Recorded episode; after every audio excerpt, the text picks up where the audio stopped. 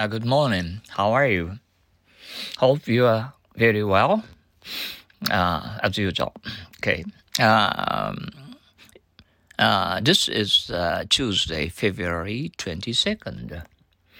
Flat. What's wrong? I think I've got a flat on one of the rear tires.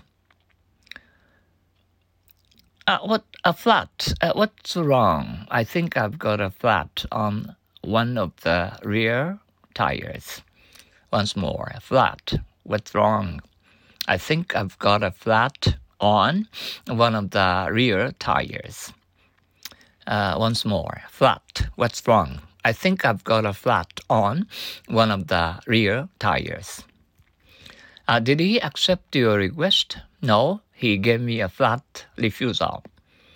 Did he accept your request? No, he gave me a flat refusal. Once more, did he accept your request? No, he gave me a flat refusal. Flatten. Mm. My handkerchief has been uh, wrinkled. I'll flatten it by ironing.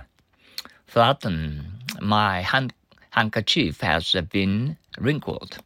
I'll flatten it by ironing. Once more. Flatten. Mm. My handkerchief has been wrinkled. I'll flatten it by ironing. Okay, let's go on uh, to uh, usual all the same. Uh, most people work just hard enough not to get fired and get paid just enough money not to quit. Most people work just hard enough not to get fired and get paid just enough money not to quit.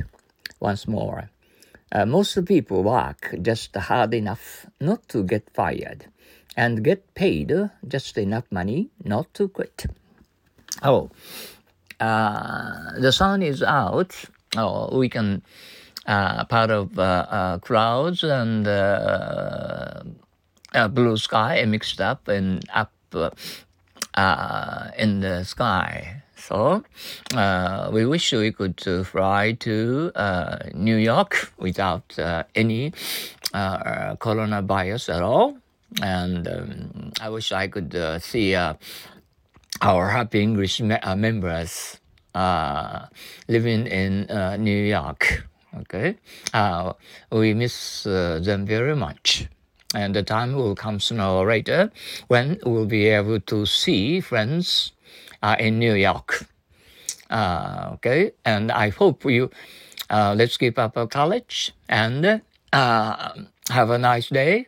thank you for practicing and every day in order to think in English, some, uh, something happy uh, happened to us here in Japan.